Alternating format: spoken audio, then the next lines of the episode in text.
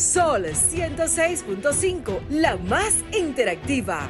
Una emisora RCC Miria.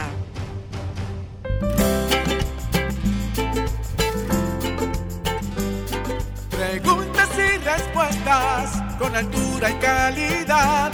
Entrevistas o compuestas. En un paneo con personalidad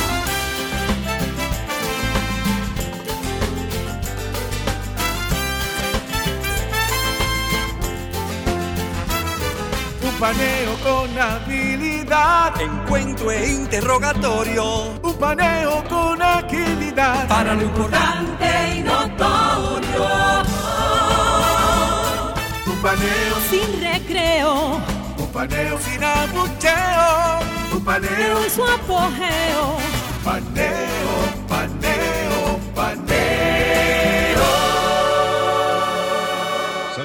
Dominicana, soy José Eliseo Almanzar. Esto es Paneo Semanal, dando las gracias a Dios, como todos los sábados, porque nos permite estar aquí con ustedes y a ustedes que nos hacen el honor de sintonizarnos por Sol 106.5 FM, nuestro canal de YouTube, Paneo Semanal, en el canal de Sol 106.5 FM y en nuestras redes sociales. Saludando a mi querido compañero y hermano Luis Polanco. Muy buenos días, Eliseo, y muy buenos días a todos nuestros amables teleoyentes que nos hacen el favor de su audiencia todos los sábados de 10 a 12 por todas nuestras redes y por Sol 106.5 FM, por también por RCC Media, que nos cubre todas las incidencias de este programa. Eliseo, muchas cosas interesantes, reintegrándonos luego de un pequeño lapso. Eh, debido al 27 de febrero, que cayó sábado, y la semana pasada por compromisos tuvimos que presentar un programa pregrabado, pero muy interesante, me di la oportunidad de oírlo yo mismo desde fuera, y la verdad que son temas que, son interesantes y que todavía están vigentes, eh, como todas las cosas que tratamos en este programa. Bueno, así es, eh, Luis. Y vamos inmediatamente a entrar en materia porque como teníamos mucho tiempo que no... hay muchas eh, cosas. Hay muchas cosas acumuladas. Sobre todo como siempre, que iniciamos en el terreno internacional. Claro, venimos de allá para acá. Venimos de allá para acá. Así mismo, eh, me da la oportunidad, eh, el, el tema que voy a tratar, de recordar una, una parte de nuestra historia universal 500 años antes de Cristo, la sociedad eh, greco-romana o la sociedad eh, greca y los filósofos, esas sociedades que se daban en esas eh, ciudades, esas polis, como se llamaban, que gozaban de mucha paz y mucha tranquilidad y son siempre en, estas, en estos escenarios donde se dan todos los adelantos de la, de la ciencia. La ciencia se da cuando hay ocio, cuando hay tranquilidad, se, avanza, sobre todo en el plano ideológico. Eh, en esas sociedades, 500 años atrás, se daba un fenómeno, sociedades que ejercían ya la democracia, la democracia más antigua y original, en donde a través de procesos que se daban a principios de año, se daban unos procesos en donde las sociedades, los miembros y los ciudadanos de estas ciudades se daban el lujo de elegir a quién de toda la sociedad podían expulsar de las ciudades. Podían expulsar. Había un proceso que luego se dio a llamar el ostracismo en donde estas personas se reunían en un punto, eh, dicen los historiadores que era al, pie de una, de una loma, de una montaña, donde se, por ahí se, se juntaban y se daban, eh, se encontraban los alfareros. Los alfareros son los que hacen vasijas de cerámica y eso y ahí estaban al pie de una montaña que los residuos de esas vasijas, porque eran, eran cerámicas, y cuando se rompían las cerámicas dejaban unos restos, unos pedazos de cerámicas, y había muchos esparcidos en el piso. Pues ahí se daban cita todos los ciudadanos de la ciudad, de esas pequeñas ciudades naciones, porque eran todos tenían su gobierno independiente, y cada persona tenía la oportunidad de escribir en un pedazo de cerámica, en un pedazo de, cerámica eh, inservible, escribían un nombre. Y todos los ciudadanos escribían un nombre y se ponían en una especie de urna. Y los dirigentes de esas ciudades comenzaban a leer los nombres. Y resulta que los nombres más repetidos de, esas, de, esa, de ese certamen eran expulsados de la ciudad. Eran expulsados de la ciudad sin la pérdida de ningún otro derecho, pero simplemente expulsados. Y se decía que dos meses después podían retomarse el caso, a ver si ya habían enderezado. Pues resulta... Apelado, una especie de apelación. Es una especie de apelación a los dos meses, pero sin la pérdida de ninguno de sus derechos ciudadanos, pero eran expulsados. Y eso es lo que se llamó eh, el ostracismo, porque los pedazos de cerámica parecían conchas de ostras y eran, eran eh, eh, pedazos curvos que se quedaban como, como restos inservibles de la actividad de los alfareros. Y eso era el ostracismo. Mucho tiempo después escribían esos mismos nombres en unas hojas de laurel y entonces se llamaba el petalismo.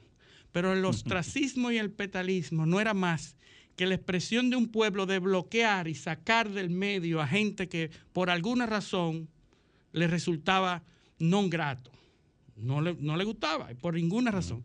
Se cuenta que en un momento, bueno, Plutarco escribe que una vez Arístides, que era uno de los sabios del momento, se le acercó un analfabeto porque no todo el mundo sabía leer ni escribir. casi nadie para poder, casi nadie, para poder participar había que escribir un nombre. Y entonces se le acercó un analfabeto y le dijo a Aristides, yo quiero que escribas ahí, escríbeme ahí a, a esta persona. Un nombre le dio. Y Aristides le preguntó, ¿por qué? ¿Qué te ha hecho? ¿Te ha maltratado? Dice, no, no, es que me molesta que todo el mundo lo llame el justo. Y todo el mundo lo anda llamando el justo, el justo, el justo. Y a mí me molesta eso. Escríbeme el nombre de él ahí, que yo voy al proceso a que lo expulsen. Y entonces Aristides, dice, la, dice Plutarco, que Aristides escribió el nombre propio del mismo que le estaba pidiendo eh, que expulsara eso. ¿Y por qué estamos hablando de todo esto? Porque eso es lo que se está dando en la sociedad norteamericana con el cancel culture, la cultura de, la cancelación, la cultura de la cancelación, que hay muchísimos escritos y es lo que está pasando ahora mismo en Estados Unidos, es que hay personas que por el simple hecho de disentir de las ideas de la generalidad, no de la mayoría, ¿eh? porque la mayoría es otra cosa, pero de la generalidad que tiene a sus manos los medios de comunicación y una persona que disienta de eso, inmediatamente se le bloquea, se le aísla, se le, le, despide de los trabajos, se le hace boicot. Un paria. un paria. Y entonces, ¿qué está pasando? Que los que tienen en sus manos los medios de comunicación, ahora ayudados por las grandes eh, las grandes compañías de redes sociales, se ha convertido en una especie de ostracismo, el cancel culture, que ha llegado a los puntos, por ejemplo, eh, J.K. Rowling, la famosa escritora de, Harry Potter. De la saga Harry Potter. de la saga Harry Potter, una excelente escritora. Pues una vez publicó el año pasado sus ideas sobre la vida, sobre el aborto, sobre el transgénero, sobre el asunto que se está dando en los Estados Unidos de que una persona puede decidir a corta edad si se quiere cambiar de sexo. Y la, y la ley se le permite a una persona de 12 años, 15 años, 14 años, si se quiere someter a una, a una operación de rectificación de sexo, porque así que se llama. Eso es parte del derecho al, libre desarrollo de la personalidad. Sin embargo, sin embargo, esa persona no tiene todavía derecho de tener relaciones por ley.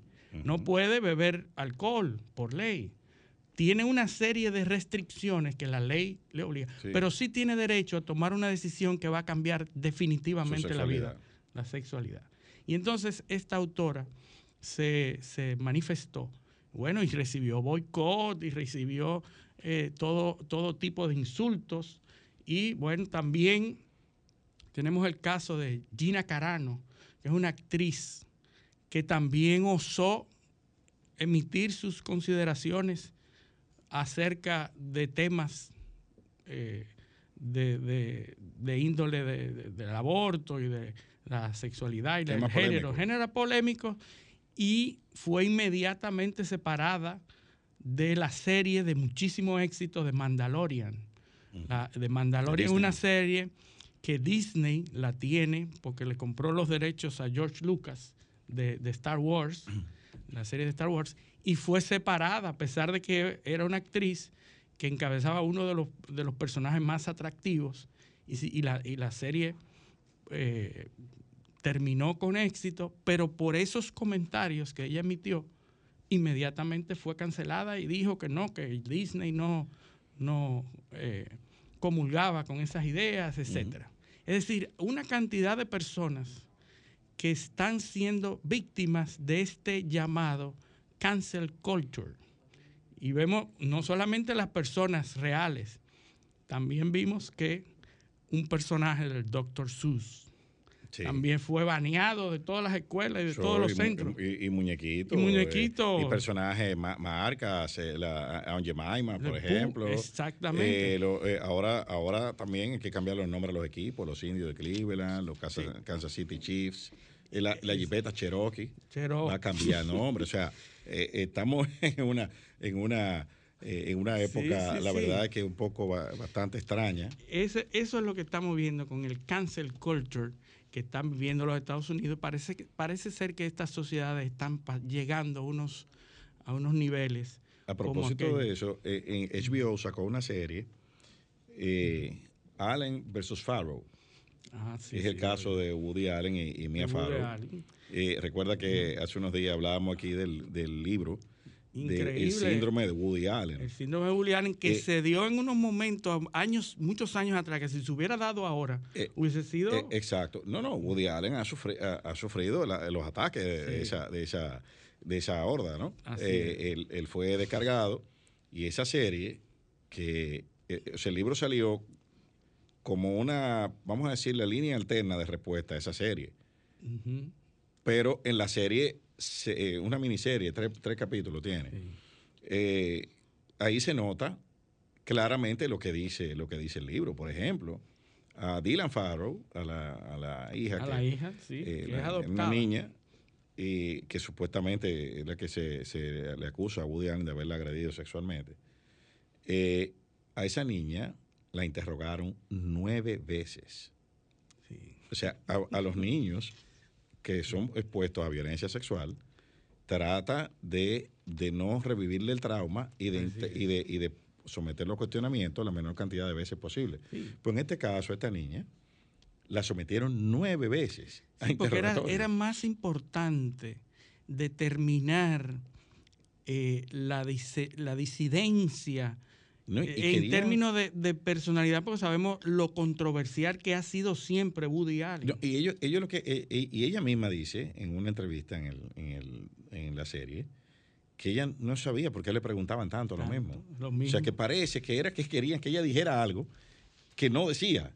era, era forzado, con investigadores privados. Bueno, eso fue un despliegue de, de cosas. Y al final terminaron eh, eh, no imputándolo. No imputándolo, no había suficiente prueba, etcétera. Entonces, eh, eso, es un fenómeno que está incidiendo en la toma de decisiones. Y vimos esta semana también en Estados Unidos como el, tema de George Floyd ya se resolvió.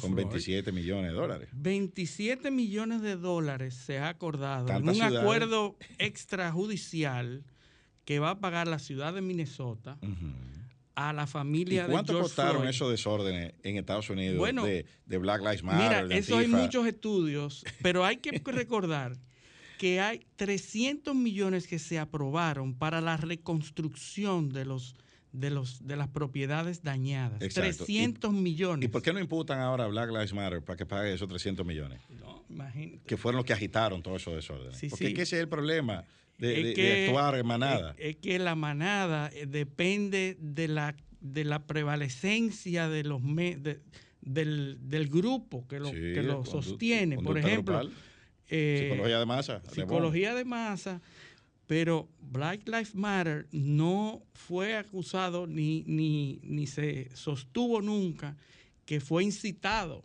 por ningún grupo político.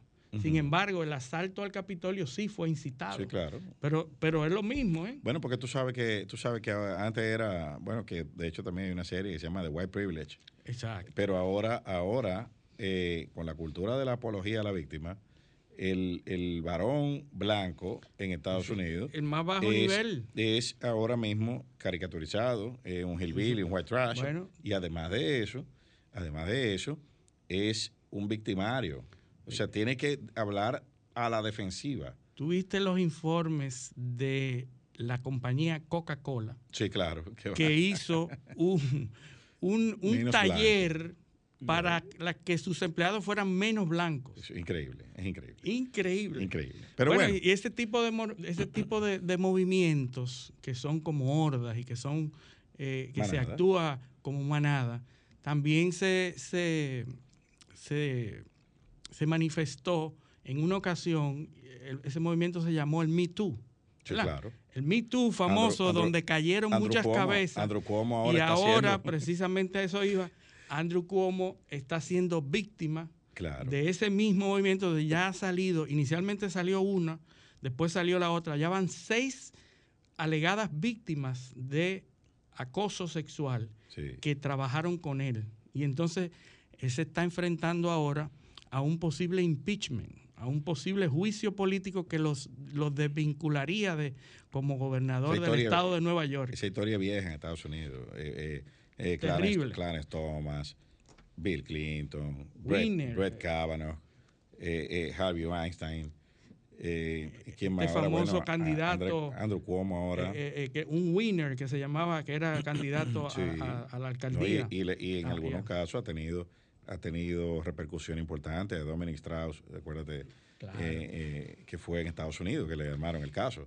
Así es. Eh, entonces- Pero mucha gente ha dicho que este asunto de Andrew Cuomo, eh, Cuomo eh, se debe a que realmente lo que quieren tapar es eh, unas muertes que él encubrió en, unas, en unos retiros, en, en unos asilos de ancianos, que para fines de números de las muertes de COVID, él encubrió 3.800 muertes adicionales Pero, que no lo que no la, pero la escondió. do- donde se murieron 50 mil, que se mueran 53 mil, yo creo que, bueno, creo que esto eso era, es- eh, en las en las en estos retiros de ancianos dice se dice que él encubrió el 50% de las muertes. Pero yo ahora pregunto. Y ahora viene la gente diciendo, "Usted encubrió esto y que no, que sí." Ahora pregunto yo, ¿cuál es el objetivo de, de- de- de encubrir donde murió tanta gente?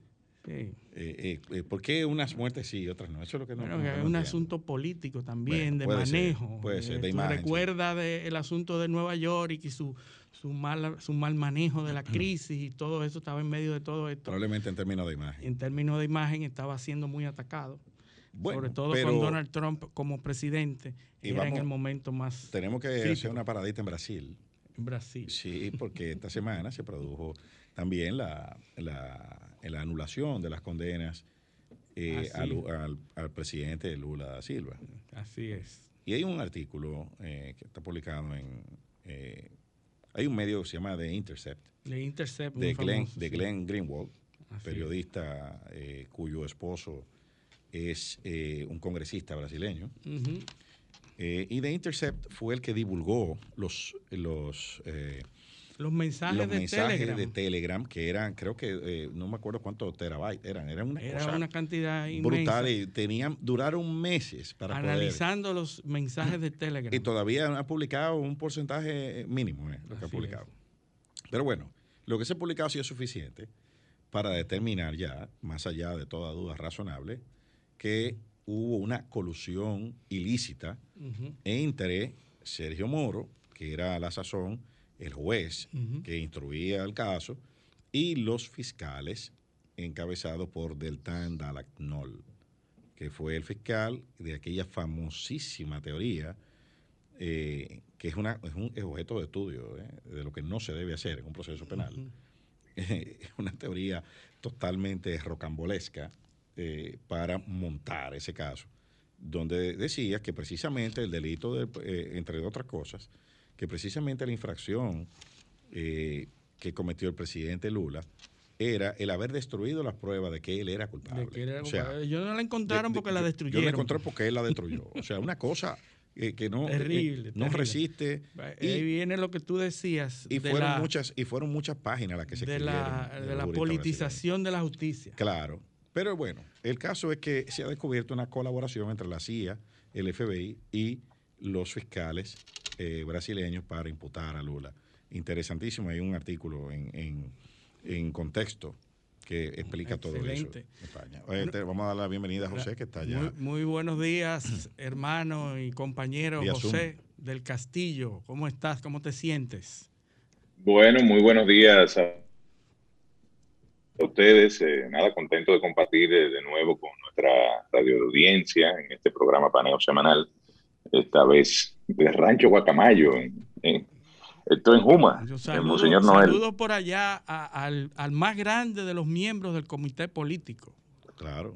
Ah, PLD. más alto, eh, eh, más al- el, el más grande y pesado. Exacto. Sí, pues no, no es No, bueno, cualquiera, eh, ¿eh? eh, es probablemente, probablemente hay uno más grande que más pesado que yo, que es Hidalgo, pero eh, Es más grande que ahí. pesado. ¿Cuál de las dos? Bueno, no, ya eso fue cuestión de, de medida. No, está, agradecer, aprovechar y agradecerle al senador Antonio Marte la invitación que, que nos hiciera a un encuentro que tenemos eh, aquí, el, eh, los senadores en, esta, en este hermoso proyecto que invito a que lo vengan a conocer, proyecto ecoturístico enclavado en la en la zona del bajo del bajo Yuma de- del bajo Yuna. De hecho estamos en Juma arriba. Eh, y, bueno a la, a la gente que venga que aquí hay un hotel muy bonito eh, donde se puede disfrutar de la naturaleza y animales exóticos y demás. Así que quiero por esta vía aprovechar y agradecerle al senador Antonio Marte la, la invitación que nos hizo. Y a propósito del Senado este el martes eh, tuvimos sesión y me tocó tanto al vocero del Partido de la Liberación Dominicana, eh, Iván Lorenzo, como a nosotros, referirnos a un tema que, que ha generado bastante preocupación en algunos sectores, sobre todo por el tema del cumplimiento de la ley, del Estado de Derecho, de la seguridad jurídica específicamente a la hora eh, de, del pago de las indemnizaciones por desvinculación. Y ahí, a propósito del caso de la señora Wendy Josefina, que se desnudó en las inmediaciones del Palacio Nacional. Un método El día- innovador de, de reclamo Un- de justicia. Bueno, innovador en República Dominicana, porque Pero- realmente en Europa, eh, Pero sobre efectivo. todo en Europa, Efectivo, porque Eh, pagaron de una vez. Sí, no, y en, efect- y en efectivo. Sí. Eh, o, sea, que- o sea que le depositaron en su cuenta 200 y tantos mil pesos que le correspondía. Eh, es bueno decir lo siguiente, he escuchado mucha gente que, que plantea, sobre todo los acólitos del gobierno, de que el Partido de la Liberación Dominicana se mantuvo 16 años en el gobierno, más los cuatro del primer gobierno de Leonel Fernández, 20 y que la administración pública está plagada y minada de peledeístas que hay que erradicar. Porque ahora llegó el momento y el tiempo de, de los eh, compañeros de la base del PRM.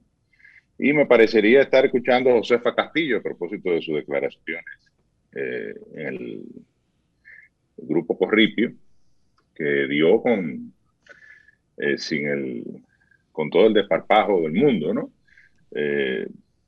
sin ningún prurito, como si estuviera planteando algo normal desde el punto de vista institucional. Y aquí, en el fondo, no se trata de si lo vinculan o no, porque todos sabemos que la ley 4108 de función pública, que es una legislación administrada por el Ministerio de Administración Pública y que tiene que ver con todo el estatuto del servidor público, donde se organiza y se crea la carrera administrativa en el caso de los empleados de estatuto simplificado, que son de libre remoción, eh, no hay ningún inconveniente de vincularlo. No se trata de eso. O sea, no es que los PLDistas queremos continuar en el gobierno, ni mucho menos. Estamos muy conscientes de que eh, hay otra administración dirigida por, un, por eh, otro partido y que yo creo que en la medida en que esto no trastoque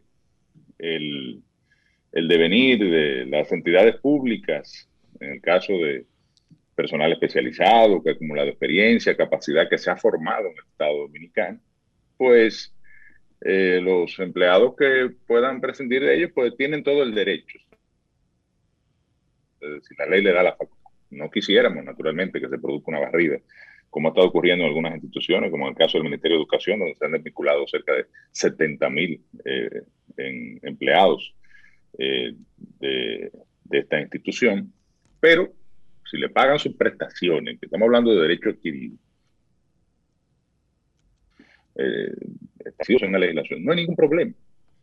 El punto es cuando se llega al hecho de que pasan seis, siete, cinco meses de tu haber sido desvinculado, no solo no te pagan las prestaciones, sino que además te entorpecen la posibilidad de tú reclamarlas cuando no te entregan, por ejemplo, la certificación de que tú laboraste en la institución durante el periodo que corresponda para poder ir al Ministerio de Administración Pública que te calculen tus prestaciones y poder reclamar en cualquier caso, incluso ante el Tribunal Superior Administrativo, que es el ente que debe conocer estos recursos, el pago de tus, de tus prestaciones que te corresponden por ley, que es un derecho fundamental adquirido. Y estamos hablando de gente humilde, porque la señora Wendy Josefina es una persona humilde, de tracto humilde eh, los miles de empleados de porteros, conserjes eh, eh, y otros, otro tipo de, personal que entra en estatuto simplificado, en la mayoría de los casos lo que ganan son 10, 12, 15, 20 mil pesos. O sea, son personas que necesitan su, su dinero, pero además, lo necesiten o no, eso es irrelevante, le corresponde de conformidad con la ley, me parece que el artículo 62 establece cuál es eh, la indemnización que eh, está previsto en el caso que usted quiera vincular. Eh, y lo que corresponde es el pago del salario de Navidad en caso de que no, lo, no haya disfrutado del salario de, de las vacaciones y vacaciones, en caso de que no, haya, de, que no haya, de que no haya disfrutado la proporción de vacaciones, la proporción del salario de Navidad y un salario por cada año eh, trabajado. En el caso, decía yo, de la señora Wendy Josefina, le, le, tocaban 16 salarios porque había trabajado 16 años en el, en el Estado. Eh, y evidentemente se ve en el monto de su pensión, de, de su liquidación, que le pagaron una suma que corresponde a lo que le correspondía. Fueron 200 y tantos mil, a pesar de que quería tener un salario y creo que estaba entre 15 y 20 mil pesos. O sea que, eh, creo que eran 15 mil pesos. O sea que, de hecho, la, la, señora va a poner una cafetería que se llama El Desnudo, eh, según ella, ella misma anunció. Eh, y, y bueno, incluso se ha y anuncios y convocatorias de, de, otros empleados desvinculados, sobre todo del Ministerio Educación y otras instituciones que están apelando a la posibilidad de desnudarse, ¿no? para que le paguen sus prestaciones. Yo creo que esto es un tema muy delicado que el gobierno debe manejar con eh, mejores formas.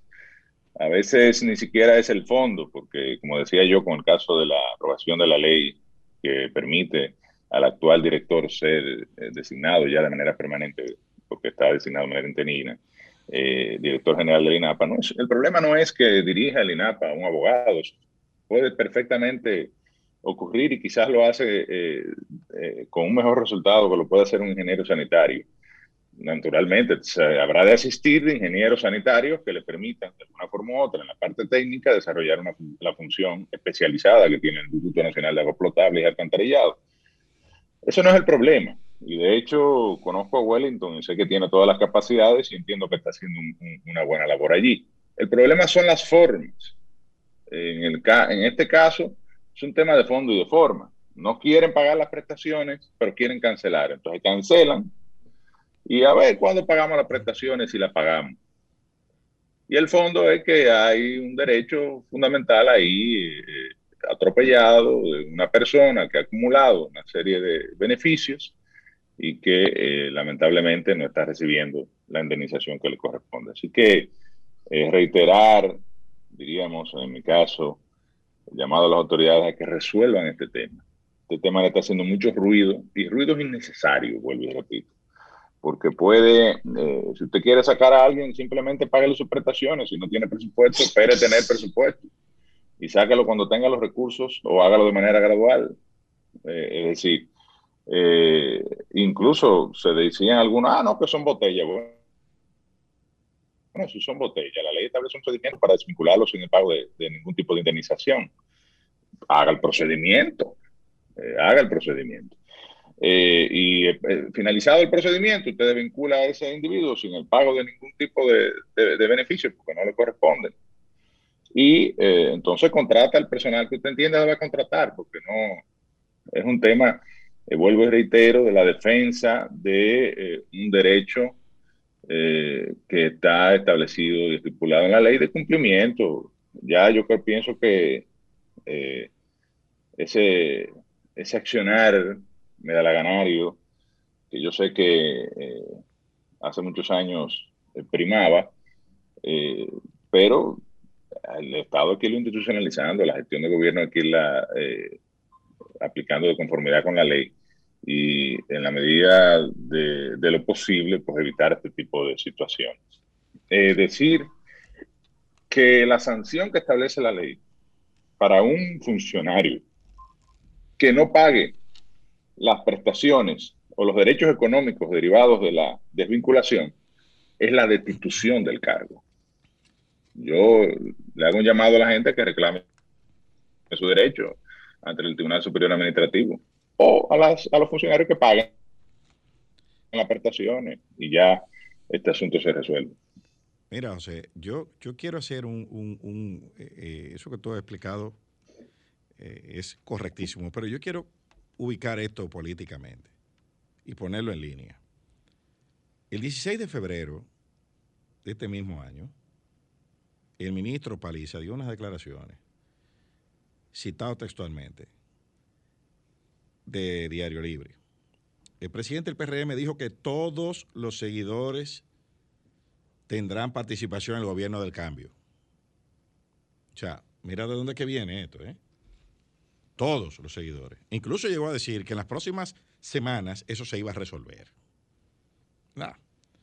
Entonces vienen estas declaraciones viene una declaración de Ramón Alburquerque, o muchas declaraciones de Ramón Alburquerque, vía Twitter, donde está dando cuenta de este problema que tienen los militantes del PLD y los videos andan en las redes sociales por ahí eh, eh, que pueden eh, confirmar eso bueno, militantes del PLD en su mayoría, evidentemente, pero hay algunos que, no, que simplemente son personas que fueron desvinculadas. A eso, es que voy, a eso es que voy. O sea, sí, bueno, yo no sé si la señora Wendy Josefina es miembro del PLD, habría que preguntarle, pero, eh, pero ese es el problema, el problema pero hay una presunción. el problema es que si usted quiere desvincular a un empleado del partido que sea, puede ser del Partido Reformista, oye esto. del bloque, porque el PLD tenía aliados que, que, estuvieron con él en el gobierno y que luego se aliaron al PRM. Pudo, pudo, haber sido de uno de esos partidos también, del bloque del denominado bloque progresista. es decir, eh, eh, o de ningún partido. Es que no se trata de eso, se trata de, eso no tiene nada de un derecho. Mira, entonces, esas declaraciones de Josefa Castillo vienen en la misma línea. ¿Qué es lo que pasa, señores? El Estado dominicano tiene 647 mil empleados públicos, según lo que establece en la información que está en la, en la, en la Tesorería de Seguridad Social. Entonces, si usted vincula, dice Ramón Alburquerque que se necesitan 70 o 80 mil empleos para calmar los, los apetitos de, la base. De la Entonces, si tú vinculas a 70 mil empleados que tengan 8 años mínimo, que es la mitad del tiempo que estuvo el PLD en el poder, y que ganen 15 mil pesos, ¿tú sabes cuánto cuesta eso? eso cuesta 8 mil millones de pesos. 8 mil 400 millones de pesos. Nosotros hicimos el ejercicio aquí.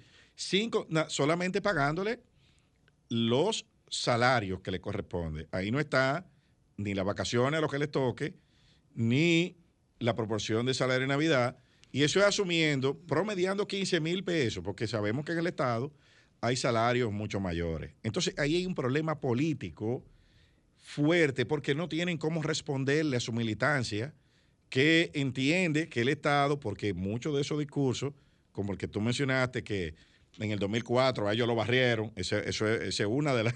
Pero es que no existía la ley 4108. La ley 4108 se crea precisamente para que ese tipo de prácticas no se vuelvan a producir en la administración pública.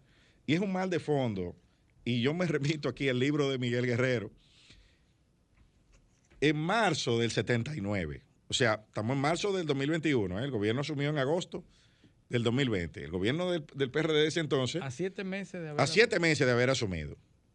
Le preguntan al presidente Balaguer sobre el gobierno del presidente Antonio Guzmán. Y dice el presidente Balaguer, la administración del Partido Revolucionario Dominicano ha incurrido en el error de darle espalda a las clases populares para apoyarse en las oligarquías, principalmente en la terrateniente, y en la que detenta el poder económico tradicional. Y aclaró que hacía el señalamiento sin ánimo de crítica. El error del gobierno PRDista se ha dado en otros países del continente y consiste en sostenerse en una minoría explotadora, no solo criolla, sino también extranjera. Según Balaguer, ese es el principal error en que pueden caer los partidos multitudinarios, porque ese camino lleva a las masas a un estado de total defraudación. ¿Entienden? Entonces, y a la radicalización y menciona otros males. Eso es lo que está pasando aquí ahora. Eso mismo, ¿eh? Hay un problema de conexión con las bases populares que es la que llevan a, este gobierno al poder. Hay una carestía de los productos eh, de primera necesidad. Eh, hay un tema de, vinculaciones masivas. No se le puede satisfacer con empleo a la, militancia. Y se está advirtiendo que es un gobierno que está demasiado conectado con las élites y está dándole la espalda a las masas. Eso es lo que está pasando eh, y se está manifestando en diferentes vertientes. ¿Cómo es el tema? Pero yo te pregunto, ¿y ese era el cambio? Eh, visualizar al, gobierno, al, Estado, a la nómina pública como un botín para repartirla entre, entre las huestes. Ese no era el cambio, pero lo circular de la historia eh, nuestra es, lo que llama la atención. A siete meses de haber cambiado un gobierno, eh, por el mismo PRD. En este país, lo que, lamentablemente, lo que se da es un materialismo dialéctico, la historia se repite, se repite y se repite. exacto. Pero bueno, y, se nos hace difícil avanzar. Tenemos que irnos a una pausa, José. Eh, vamos a, ponernos nosotros en pausa también y volvemos después del, comercial. Paneo, paneo,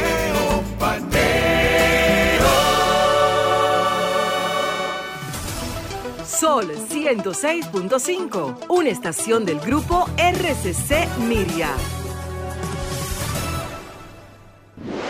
Sol 106.5 te ofrece la mejor variedad en programas interactivos durante todo el día.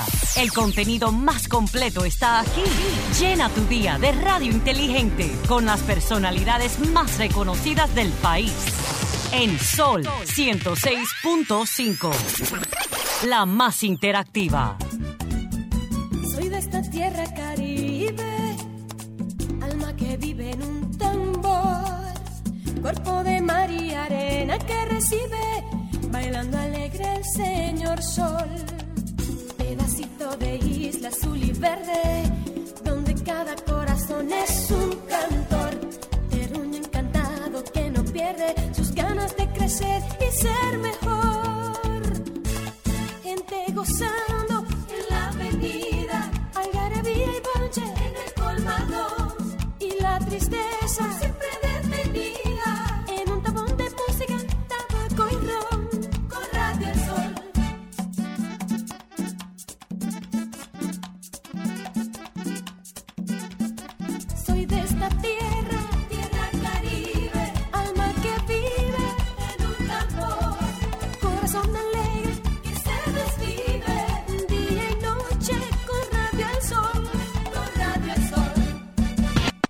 www.solfm.com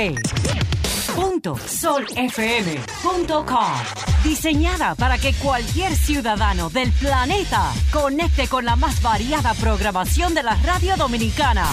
Sol, la más interactiva. Sol 106.5. La más interactiva.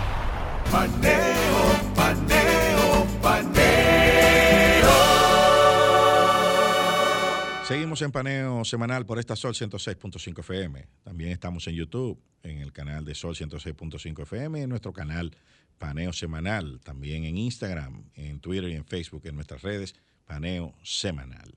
Pues eh, seguimos, eh, José, con los temas, hay muchos temas, pero teníamos mucho, mucho, mucho, eh, eh, muchas eh, cosas acumuladas para, para decir, pero tenemos que hablar también del, un poco del proceso del, del PLD, de hemos visto que no volaron sillas ni hubo ni hubo eh, No, situaciones. en el PLD no hay tradición de eso realmente. Este, hay otros partidos que sí, que tienen una tradición muy arraigada. De hecho, nosotros nos arriesgamos y ponemos sillas de, de hierro, Claro. porque sa- sabemos que no va, a no va a haber ningún inconveniente más. eh, en las asambleas, mientras que hay otros partidos que tienen que hacerlo con sillas plásticas y con Taj- amarrar con Tajrac. eh, y, ama- y amarrada con Tairá, correcto. Pero mira, se, Entonces- cayeron, se cayeron las predicciones de que Danilo iba a imponer al secretario general Bichara. Se cayeron.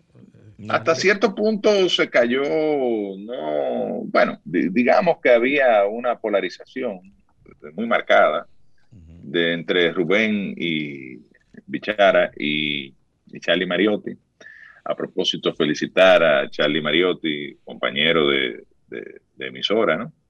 Eh, produce un programa diario al mediodía, bueno, en Ah, otra emisora, pero el lo- grupo. R- RCC Media. Y a los compañeros del Sol de la Eh, Mañana cumplieron nueve años ayer. Y a los compañeros del Sol de la. Mañana que ayer cumplieron nueve años eh, interrumpidos de ese programa, que es un referente diario de las informaciones eh, principales, las entrevistas, las noticias. Así que un saludo a todo su elenco, eh, encabezado por Marilena Núñez, eh, nuestro amigo Julio Martínez Pozo, Ebrica Coordinador. Coral, Oli Matos, eh, José La Luz, para mencionar algunos. Este, no, y, regresando al tema del Partido de la Liberación Dominicana, lo importante es que se concluyó el proceso electivo. Ciertamente, como tú decías, eh, Luis, eh, con alguna sorpresa, como la elección de Di Mariotti por 48 votos, se impuso ante el compañero Rubén Bichara.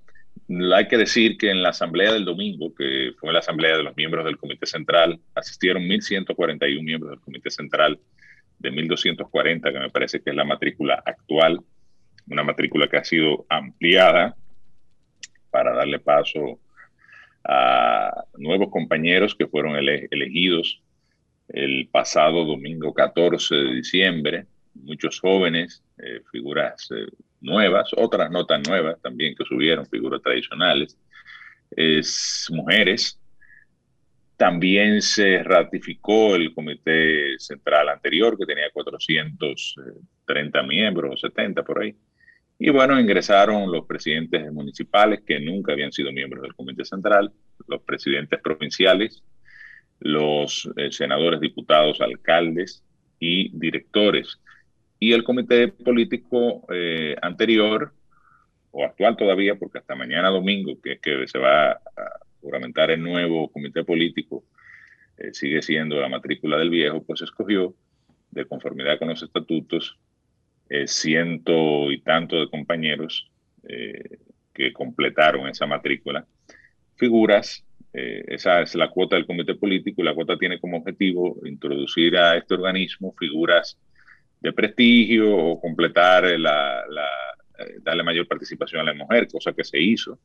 Eh, las 10 mujeres más votadas que no quedaron en el comité central del domingo fueron, se, le dieron, se le dio paso en el comité central y una serie de figuras que, que entraron a este, a este organismo. Hay que, hay que decir que, el, que vuelvo y reitero, el compañero Charlie Mariotti dio una relativa sorpresa, digamos, o sí, una sorpresa, sobre todo eh, hacia afuera, la gente percibía que Rubén tenía las de ganar, que estaba apoyado por el, la cúpula, el establishment eh, del PLD, eh, pero finalmente, democráticamente, para que se vea que el Partido de la Liberación Dominicana realmente realizó, o es una prueba, digamos, un ejercicio democrático donde los miembros del Comité Central votaron y salió Rubén, salió Charlie Mariotti, pudo haber salido Rubén, salió Charlie, pudo haber salido Navarro, salió Charlie. Entonces, el, eh, decir que Charlie tuvo un discurso bastante enérgico, que impactó mucho a, la, a los miembros del Comité Central, y yo soy de los que digo que Charlie logró sellar su victoria en el discurso. Eh, un discurso aguerrido, enérgico, eh, planteando que el PLD tiene que asumir una postura eh, de, vanguardia en términos de la oposición política, planteando el relanzamiento del PLD, la reconexión con la base de la organización, el, partido, como dice él, horizontal, no el partido vertical, en el, para, en el sentido del acceso y la vinculación con los eh, mandos medios y bajos de esta, de esta organización y logró el triunfo, definitivamente que sí. Eh, aunque fuera por 48 votos, que fuera por uno, pero ganó. Entonces es... El PLD, el PLD se está llevando eh, al pie de la letra de Balaguer. Yo quiero que Eliseo lea parte de la entrevista lo que él dice sobre lo que el partido debe hacer para renovarse. Yo, te diría, Luis, que no solo el PLD, aquí los partidos, eh, porque una cosa, eh, yo, yo noto que en, política aquí la mayoría critica lo que ellos mismos hacen dentro de su partido. En el PRM, ¿qué hicieron cuando, cuando se produjo el desprendimiento del PRD? Se llevaron a todo el mundo, le pusieron la misma posición que tenía e incorporaron gente nueva. Que es lo mismo que hizo, que decía el presidente Balaguer en una entrevista en el septiembre del 78. Lee, lo que dice ahí sobre los dirigentes. Le preguntaron, al presidente Balaguer le preguntaron sobre los dirigentes viejos del Partido Reformista. Y dijo, dijo lo siguiente. Creo que el Partido Reformista, estamos hablando en septiembre del 78, un mes después de haber entregado el poder tras 12 años de ejercicio. ¿eh? Creo que el Partido Reformista deberá ser reorganizado y que su política proselitista debe girar principalmente en torno a algunas figuras jóvenes de relieve. Exacto, jóvenes de relieve. Agregó que esto se hará sin prescindir de los fundadores de la agrupación, en su mayoría personas de cierta edad y de larga actuación en la vida pública dominicana. Eso fue lo que pasó ahora. Lo mismo que hizo el PLD. Sí, porque pensábamos y era eh, el deseo de muchos, incluyendo que vamos a barrer a todo el mundo, se tienen que ir. Viejos, todos los Eso viejos no es así. Eso no es así. Pero Balaguer pues decía ya que no, que no se iba a prescindir de esos viejos. Usualmente uno no se puede llevar de los consejos de sus enemigos en política. ¿Y quiénes eran los que pedían eh, hablaban de que eso no sirve, que dejaron a la misma gente. Oh, los adversarios, el PLD, la Fuerza del Pueblo, el PRM. Eso, son lo que, eso era lo que no estaban de acuerdo con que dejaran. No, eh, pero debo decirte que lo interesante es que hubo un proceso dinámico de, de, hay una combinación. de, selección del comité político. Lo importante es que, es, a lo, que ustedes se refieren de alguna manera con el tema de, la cita de, Balaguer. Pero son reacciones normales. Aquí hay un grupo que entra, eh, un partido que salió del poder. ¿Quién tiene la culpa de que salgamos del poder? El mismo que tiene la culpa cuando quiebre la empresa, la gerencia. Así es. O sea, o, bueno, puede haber razones externas eh, de los mercados que no controla la gerencia y muchísimos factores, pero el culpable es el gerente. O sea, eh, en toda parte del mundo. No, necesariamente. Incluso en los, equipos, en, los, equipos, de béisbol que renuncia el manager, ese es el problema. Exacto. Eh, entonces, eh, así ocurre en los partidos. Entonces, ¿qué se dio? De manera natural, un reclamo de una gran parte de la, de la, dirigencia del PLD de que se necesitaba renovación para lograr una reconexión con la sociedad dominicana, cosa que es cierta también, porque muchos de los tradicionales, que eran funcionarios de alto nivel, se acomodaron en el poder y perdieron conexión no solo con la sociedad dominicana, sino con la base del Partido de la Liberación Dominicana. ¿Qué hacemos? O convocamos un congreso. Vamos a discutir todo esto internamente. Vamos a renovar los estatutos para modernizarlos y actualizarlos. Vamos a producir una nueva visión, misión, nuevos objetivos. Vamos a discutir 13 temas, 13 ejes temáticos sobre los cuales debe versar la vida del partido. La mujer, relación Estado, eh, el gobierno, eh, partido, el medio ambiente, la juventud, eh, el tema de tecnología de la información y la comunicación. O sea, todos los temas que de alguna forma u otra atañen a la vida eh, partidaria y sobre los cuales debe eh, girar la acción institucional. Eso es así. Y vamos, y vamos a producir un proceso de transformación. Eso es así. Claro, ¿qué pasó al final? Lo, en mi opinión, lo más prudente, lo, lo que debió haber ocurrido, eh, no nos llevamos de la fiebre de una base que, andaba como eh, planteándola en una noche de cuchillos largos, es decir, degollar a toda la, dirigencia y sustituirla eh, por 100% eh, por figuras nuevas. No, logramos combinar de alguna manera u otra la experiencia, la meritocracia, ¿verdad? Porque también hay que reconocer ahí de gente que han construido este partido y que se ha mantenido precisamente en un reconocimiento a eso y logramos también eh, producir transformaciones en los organismos. Lo hicimos en el Comité Central, ratificamos a los viejos, se incluyeron 800 nuevos, es decir, un organismo totalmente nuevo. Eh, o sea, a pesar de que hay 400 y tantos viejos, hay cerca de 800 o más, 800 y tantos nuevos miembros del Comité Central. Gran cantidad de jóvenes y mujeres que también ingresaron a esta, a, este organismo. Se produce inmediatamente el mismo tema para el comité político. Vamos a sacarlo a todo. Esa es la, la consigna. Eh, tierra arrasada, si se quiere. Bueno, el comité político, como ocurre en toda parte del mundo, se trata de defender. ¿Cuál es Pensar, no, pero entonces vamos a plantear la ratificación. Se produce una campaña nacional de la ratificación y se dan cuenta que este partido no, está para, no estaba para ratificación. Se sometieron a la voluntad libérrima del organismo llamado a designar al comité político, que es el comité central. ¿Qué pasó? El comité central no, es, o sea, el partido produjo de manera natural lo que necesitaba. 29 miembros del comité político, un reconocimiento al trabajo, la labor. Se Bueno. Bueno, estamos fresados. No problema. Bueno, lo que, le, lo que le corresponde ahora al PLD ante esta situación es hacer una oposición responsable, seria. Que es lo que manda los tiempos. Que es lo que manda los tiempos para que ayude al país y ayude al gobierno a gobernar. Porque nadie puede ni debe apostar al fracaso de nada. No, y, dejar esa visión binaria que tenemos como sociedad, de que el que no está de acuerdo conmigo es mi enemigo. Mi enemigo, ni, eh, ni debe fracasar, porque cuando fracasa el país, cuando fracasa el gobierno, fracasa el país también. Entonces lo que le toca es hacer una buena oposición para llevar y que el pueblo se dé cuenta de la calidad de la, de la oposición o no. Yo no veo eh, un escenario en el PLD haga una mala oposición porque tiene es un partido con experiencia de Estado.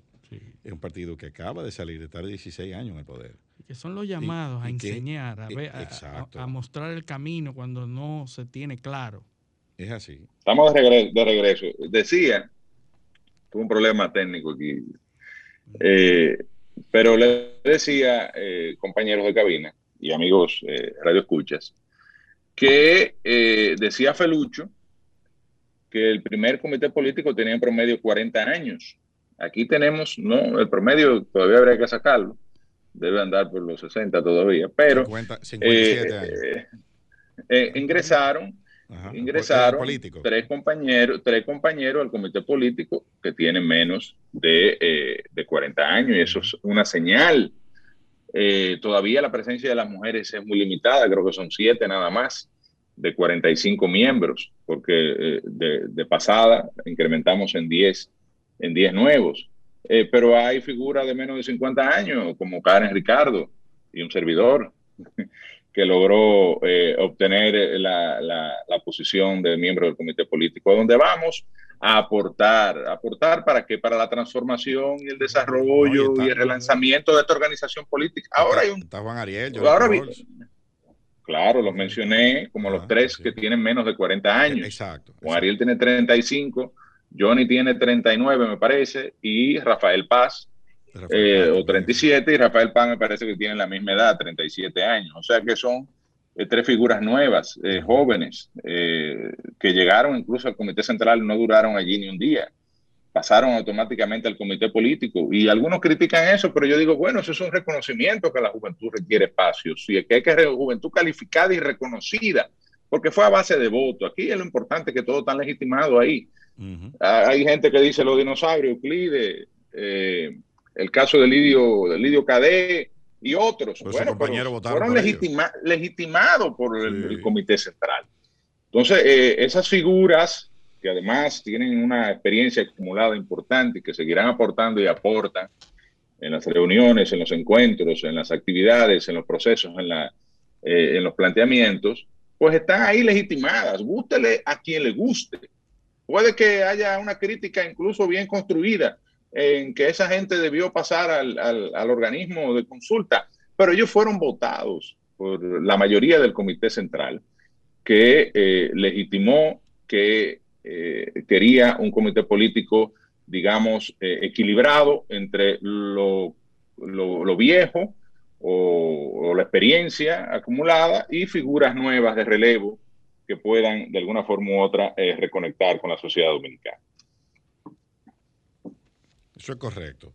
Pero eh, vamos a, eh, a, esperar que termine de completar las secretarías y los, los espacios que todavía... Sí, mañana, la, mañana el cierre de la plenaria, donde termina el Congreso pero hay muchas tareas pendientes, como tú bien dices. La elección de las secretarías es una tarea muy importante. Los vicepresidentes, que se escogen desde el seno del comité político, un mínimo de dos.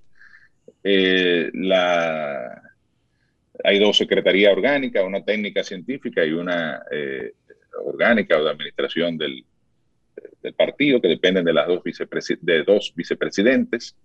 Eh, y de ahí dependen de cada una las diferentes secretarías eh, del PLD. Son, deben ser llenadas por miembros del Comité Central. Y luego viene el proceso de multiplicación de los intermedios. Para aquellos intermedios que tengan más de 30 comités de base, eh, proceso de, digamos, de, limpieza, reacondicionamiento o, y retroalimentación del padrón, es decir, un proceso de, de buscar y lograr nuevos miembros, eh, auditar lo, que tenemos y posteriormente, la, finalmente, la elección de las direcciones eh, municipales, provinciales y de las circunscripciones del exterior. Y con esto yo pienso que el Partido de la Liberación Dominicana estará en condiciones de eh, pues iniciar el proceso más importante que es la búsqueda de retorno al poder. Ya Igual, concomitantemente con eso, se nota, se ve que ha iniciado un proceso de competencia entre los diferentes compañeros que tienen perfil de ser candidatos presidenciales o que aspiran, porque aparecerán algunos que no tengan perfil y que aspiren, como siempre ocurre. Eh, y eh, precisamente lo del domingo, hay que decir que tuvo un nombre y un apellido en términos de, que le fue mejor que a los demás.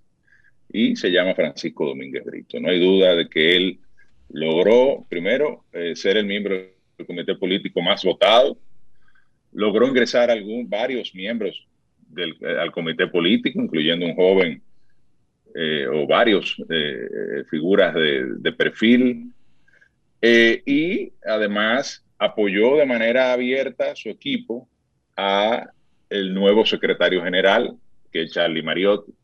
Sea que si alguien eh, tuvo eh, una jornada, eh, digamos, beneficiosa, o que puede decir que logró el triunfo en términos de, los objetivos que tenía el domingo pasado, fue Francisco Domínguez Brito. Eso no quiere decir que esté en primer lugar para la carrera presidencial, pero ya, ya, ya inició eh, y eso se está viendo en las redes. El compañero Abel Martínez, que fue también el tercero más votado después del compañero Gonzalo Castillo, ya se ve que está en un proselitismo. De hecho, estuvo, está visitando durante, durante este fin de semana algunas provincias de la línea noroeste. Eh, lo hemos visto también en las redes y ya se empieza a animar el proceso para la escogencia de la candidatura presidencial. También que decía yo varios, seguidores en el comité central y en el comité político, Abel Martínez. Sí, claro, igual Gonzalo. Gonzalo logró eh, eh, de alguna forma u otra. Eh, en el caso del comité central, digamos que el mayor ganador fue Gonzalo, que obtuvo, ingresó una buena cantidad de compañeros de su, digamos, de su equipo no la de corriente, pero de su equipo. Y eh, al igual que lo hicieron los demás, eh, Francisco también tuvo un buen desempeño en el caso de, la elección del domingo 14 y Abel Martínez eh, por igual. José. todos, todos de alguna forma u otra ya han iniciado en este proceso del Congreso su carrera a la posible nominación presidencial del Partido de la Liberación Dominicana. Para eso no hay que, no hay que ser un genio, se ve, se nota y se siente. José, los que no llegaron, los que no llenaron sus expectativas, seguirán saliendo del PLD como el amigo diputado que, desertó filas y se fue a la fuerza. Mira, sí, eh, bueno, y, antes lo hizo Elías Cerulle con su esposa, que, era diputada del Partido de la Liberación Dominicana. Eh, aunque creo que en el caso de Elías ellos todavía no han definido hacia dónde irían, pero eh, todo el mundo apunta a la posibilidad de que... el pueblo lo felicitaron por haber salido del PLD. Bueno, Nadie sí. sabe para dónde van, pero ya lo felicitaron. Es que la fuerza del pueblo, en vez de estar pendiente en su propio proceso, siempre está mirando hacia el PLD.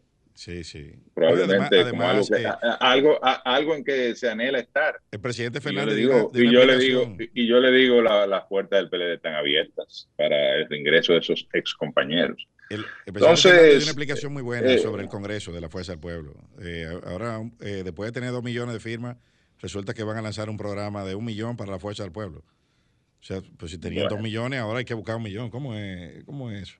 Se, se perdió el otro.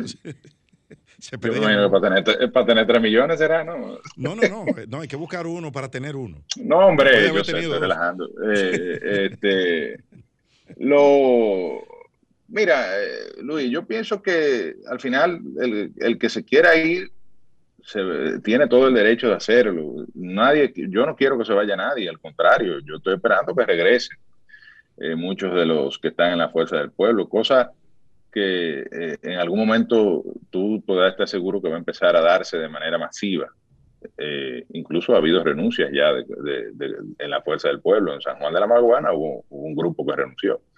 Ahora, eh, ahí también el PLD, hasta hace poco, puede que quede alguno otro, que ha, habido gente que realmente, eh, como decía el diputado, todo el mundo sabe de qué equipo yo soy yo. Él lo que hizo fue que se sincero y de alguna forma u otra, yo vi un tuit de Liceo, eh, si, si, su sentir era estar en otra organización política, debió postularse por eh, otra organización política. Y como decía Eliseo en el Twitter que, que, yo vi, no estafar a los electores eh, bajo el disfraz o la marca que evidentemente por algo ellos aspiran por la marca del PLD y después se van a la Fuerza del Pueblo, es una marca mucho más fuerte, mucho más fuerte, mucho más consolidada eh, que la de la Fuerza del Pueblo y evidentemente eh, el resultado electoral así lo, lo, confirma porque somos la segunda fuerza política del país y la primera fuerza política de la oposición. Así que eh, yo lamento, lamento el que se vaya, pero que le vaya bonito. En el caso de ese diputado, eh, está el video en el hemiciclo cuando él está motivando su renuncia y él dice, creo que dos o tres veces, que él, que él sabe que se van a volver a juntar a sus compañeros del PLD. O sea que me voy, me voy, eso es a, lo, a MacArthur, ¿no? I shall return, me voy pero vuelvo. Eh, no, o, a, o, a, lo Terminator. Eh, I'll, be back, exactamente, sí. sí, I'll be back. Así es. Eh, no, y yo, y yo pienso que de alguna manera eso se dará en el futuro, en un reencuentro. Yo pienso que eh, la, reunificación del PLD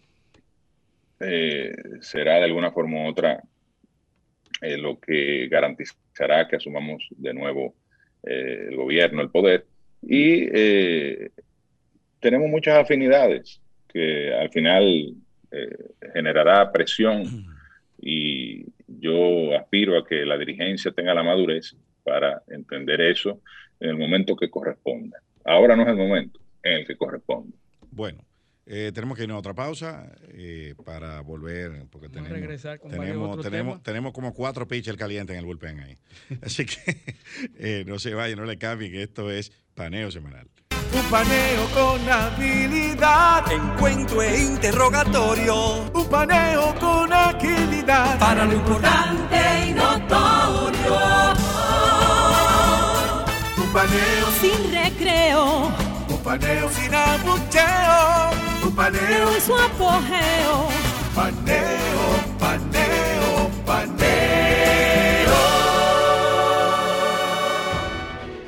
Sol 106.5, la más interactiva. Una emisora RCC Miria.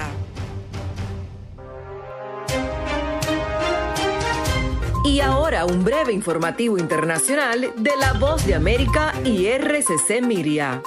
El crecimiento económico, la generación de energía y la seguridad alimentaria son solo algunos de los beneficios que brindan los árboles, pero están desapareciendo a un ritmo vertiginoso. Ahora, un robot podría ayudar a mitigar esta deforestación sin precedentes. Desde Miami nos informa Alonso Castillo para La Voz de América.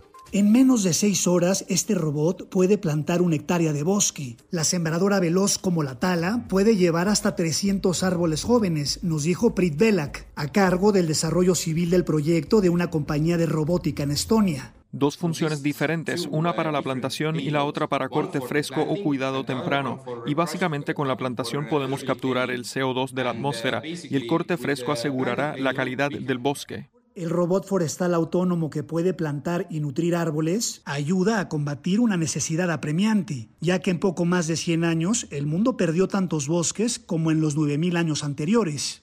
Queríamos darle algún tipo de buen uso y por eso optamos por la silvicultura, ya que creemos que en la silvicultura realmente podemos mitigar el cambio climático.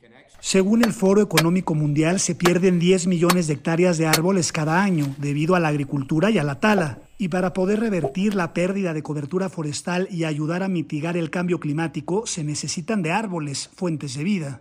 Es sumamente importante que todos vean y sepan qué tipo de herramientas de mitigación tenemos en este momento para mitigar el cambio climático o convertirnos en CO2 neutral. Plantar los árboles en los lugares adecuados es determinante para su crecimiento eficaz, nos dijo el experto. La deforestación contribuye con el 15% de todas las emisiones globales de gases de efecto invernadero. Alonso Castillo, Voz de América, Miami. Escuchaste un breve informativo de la Voz de América y RCC Miria. Sol 106.5 te ofrece la mejor variedad en programas interactivos durante todo el día. El contenido más completo está aquí. Llena tu día de radio inteligente con las personalidades más reconocidas del país. En Sol 106.5. La más interactiva. Sol 106.5, la más interactiva. Una emisora RCC Miria. Un paneo con habilidad. Encuentro e interrogatorio. Un paneo con agilidad. Para lo importante y notorio. Un paneo sin recreo. Un paneo sin abucheo. Un paneo en su apogeo. Paneo, paneo,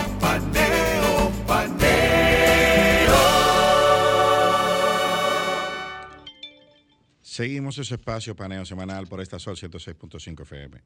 También estamos en YouTube, en el canal de Sol 106.5 FM y nuestro canal Paneo Semanal, así como nuestras redes sociales, Instagram, Facebook y Twitter. Entonces, eh, seguimos con los temas y vamos a un, tema ahora, saliéndonos de la política y metiéndonos un poco en la economía. Eh, hay una, el día 3 de este mes, sea, hace ya casi 10 días. días, días, el Banco Central publicó un documento sobre el tema de la deuda pública en República Dominicana. Y tiene, eh, eh, ya habla, en diciembre había, se había publicado otro que iba en términos similares, pero este, este contiene otras informaciones, tiene unos ejercicios eh, bastante interesantes sobre los escenarios de deuda eh, y cómo impactó la caída del Producto Interno Bruto en el aumento O sea de la deuda. yo, yo tengo un amigo que dice que Valdés Albizu es un sabio manejador de nuestra política monetaria, que cada vez que hay una necesidad de un informe, sale el informe para acallar y para tranquilizar las aguas. Sí. Y esa ha sido parte de una política de que cada vez que sale el informe, entonces la gente se tranquiliza. De y los mercados Es una comunicación muy efectiva, Sí. porque él no deja de decir lo que tiene que decir. lo dice y lo dice correcto y no dice mentira. No dice mentira, y lo- pero lo dice en un tono eh, y de una forma que no preocupa. Y optimista. Y optimista, exactamente. Todo lo optimista que se puede ser sin perder la objetividad. Así es. Entonces, Ahora, Eliseo, sí, eso no es casual. Fíjate que esta misma semana, Fitch Rating Así es. Ahí lo tenemos. y otras y otras empresas calificadoras de riesgo mantienen el riesgo soberano de la República Dominicana en BB menos. Sí. La diferencia es que eh, el outlook o la perspectiva Ujú. Es negativa. es negativa. Ahora mantuvieron la calificación. ¿Qué quiere decir eso? Que la deuda dominicana no se encarece en términos que es lo mismo que decían de en los- diciembre, las calificadoras de riesgo. y el Estado puede, de alguna forma u otra, colocar deuda que tiene para este año eh, previsto colocar, 291 mil millones. creo, creo que son, eso iba a casi 300 mil millones de pesos. Ajá. Eh, y de alguna manera u otra esto permite que se salgan los mercados financieros en condiciones... Son 5 mil eh, millones de dólares. en las mismas condiciones que teníamos eh, hasta el año pasado. Y por eso el, eh, todo esto calculado. Y debe ser así, porque eso es lo que se llama administración eh, de, de- Gerencia, de- gerencia. de tu gestión de deuda, gerencia macroeconómica. Eh, y de alguna manera el, el- el Banco Central emite su informe, viene la calificación, donde el Estado, el gobierno hizo un esfuerzo ca- casi sobrehumano para que eh, se mantuvieran los niveles de calificación en BB menos, aunque la perspectiva es negativa. y entonces eh, puede salir en mejores condiciones a los mercados eh, internacionales, además de una renegociación de la deuda que se dio en Nueva York, que permitió diferir el pago de capital, de deuda ya que se vencía, eh, en tres años adicionales, lo cual también le da un espacio de holgura al gobierno dominicano. Pero igual es significativo el, el hecho de que la deuda haya terminado en 69.2% del PIB. Y hay un ejercicio muy interesante donde si se sustrae o, más bien si se lleva la deuda a los mismos o, la, o, la, caída del PIB, ¿no? Si se sitúa el PIB en diciembre de 2019, que eh, la deuda entonces hubiese terminado en 59.2% del PIB. O sea, esos casi 10 puntos de diferencia es la caída del Producto Interno Bruto que se dio en el año 2020. Ahora bien, eso, eso es un dato preocupante. ¿Y por qué lo digo? Porque el documento de la CEPAL se publicó en diciembre de 2020. Hay un gráfico. Sí, lo discutimos aquí. Sí, sí. Hay un gráfico interesantísimo donde habla de la variación de la deuda pública bruta del gobierno central entre 2011 y 2019. La República Dominicana entre 2011 y 2019 varió, o sea, el gobierno central varió su deuda pública, la incrementó en 11.2% del PIB. O sea, estamos hablando. Acumulado. Acumulado. Que en un periodo de ocho años, aquí un crecimiento de la deuda de 11.9% del Producto Interno Bruto. El del año pasado, restando la caída del PIB que se produjo por lo del COVID, fue de más de 10 puntos porcentuales en un solo año. Y eso es una tendencia preocupante, sobre todo cuando vemos que los niveles de endeudamiento que hay aprobado para el presupuesto de este año, que ya hemos discutido aquí varias veces que sabemos que es insuficiente porque tiene unos estimados de recaudación en algunos rubros, por ejemplo, el impuesto sobre la renta, que son iguales a los de 2019, eh, cuando se sabe de hecho, de antemano ya, que muchas empresas van a declarar pérdida este año y que por lo tanto la recaudación de ese impuesto se va a ver afectada. Y no solo eso, sino que la del anticipo para el año 2022 también se va a ver impactada por las pérdidas que se declaren este año. O sea que yo no sé cómo se puede estimar eso de esa manera, pero bueno, así se hizo y, ya está hecho y aprobado así. Entonces, sigue siendo preocupante el hecho de que en un año quitando esa externalidad que, fue la caída del, PIB, la deuda ya ha subido en más de 10 puntos porcentuales, cuando en 8 años eh, subió en eh, eh, un 11 acumulado, ¿no? Bueno, que se colocaron casi 10 mil millones de dólares el año pero, pero ya el primer tramo. Pasado, ya el primer tramo de colocación de, los cuales entre agosto y diciembre se colocaron casi 8 mil, 7 mil 900. Por eso, pero, pero ya para este año el primer tramo del presupuesto son 5 mil millones de dólares de colocación. Claro. Y, hay que reconocer que hay una situación especial. Sí, lógico, lógico. Eh, eso es lógico. Eh, y eso hay que partir de ahí, definitivamente que sí. Eh, ahora, no deja de ser una gran preocupación para eh, el país. Eh, eh, pero además, más grave, en mi opinión, es la preocupación porque el gobierno plantea una serie de escenarios de recuperación económica que a mí me parecen extremadamente optimistas, sobre todo porque la principal, el principal motor de la economía, que es el turismo, el principal ingreso de divisas a la economía, que es por servicios turísticos, y otros servicios.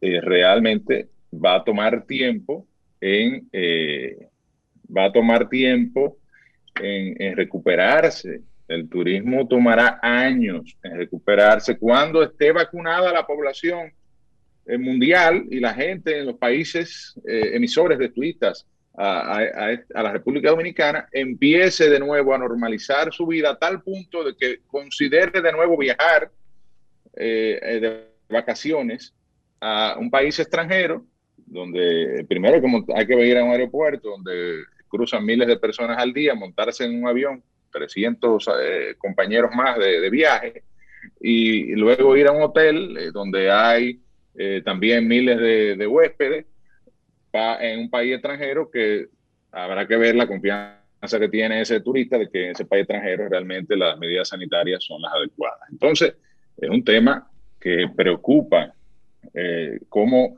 va a ser la reactivación económica en la República Dominicana. El Banco Central por el momento ratifica la perspectiva de crecimiento de un 6% de la economía dominicana y ojalá sea así, porque nosotros eh, somos parte de un partido de oposición y, senadores del bloque opositor, pero lo que queremos es lo mejor para nuestro país, que nuestro país eche para adelante, que vuelva el crecimiento económico, que se desarrollen eh, las finanzas personales de la gente, que, y que el gobierno tenga la capacidad de darle respuesta a la población en materia de salud, educación y demás. Eso es lo que queremos. Ahora, tenemos que también estar conscientes de la realidad que estamos viviendo y lo que yo veo lo que yo preveo es que eh, va a ser difícil que nosotros logremos ese crecimiento de un 6% este año. Quizá el año que viene, ya cuando la fase de vacunación esté culminada, en la mayoría de los países, pues podamos ver eh, una reactivación económica eh, más importante. Y además, el tema de la inflación está afectando mucho la capacidad, los costos de la economía dominicana la capacidad de producción de las empresas, el, tema del empleo. Eh, todavía los niveles de desempleo son profundos, aunque se ha ido recuperando poco a poco. Eh, se han recuperado gran parte de las, de las plazas o una buena parte de las plazas de trabajo que se perdieron durante la pandemia. Eh, miles de, de, de empresas pequeñas y medianas que quebraron, casi 60 mil empresas que no es verdad que ya están operando de nuevo. O sea, hay una serie de factores que hay que tomar en consideración. Entre, entre, las reflexiones finales de, ese documento del Banco Central, eh, destaca la necesidad, bueno, de suscribir el pacto eléctrico que ya se, se hizo y la reforma, el pacto fiscal que conllevará. Ahí es que, está, ahí es que está el asunto. Ahí es que está el nudo gordiano. Parece que e, eso, eso, eso es lo que va a dar brega porque, y, la verdad es que ya estamos en marzo y yo no veo ni siquiera asomo de, discusión. Entiendo que, eso no se, que esa reforma no se hará en el marco de un pacto, eh, por el tema, por temas de tiempo y por lo compleja que será esa discusión. Y eso habrá que hacerlo eh, como se ha hecho siempre, ¿no? No, igual hay mucho cuestionamiento. Yo estoy seguro que los técnicos de Hacienda y de Impuestos Internos y de Aduana y y el equipo del Ministerio de Economía, Planificación y Desarrollo están trabajando arduamente en diferentes eh, escenarios de reforma tributaria, eh, ya sea en el marco del pacto fiscal o no. Eh, pero hay varios aspectos. Revisión, por ejemplo, de los, del gasto, lo que se llama el gasto tributario, que son los ingresos que deja de percibir el Estado dominicano por exenciones fiscales. ¿Cómo se va a abordar ese tema? Hay un tema que es para mí intocable y es el de la zona franca.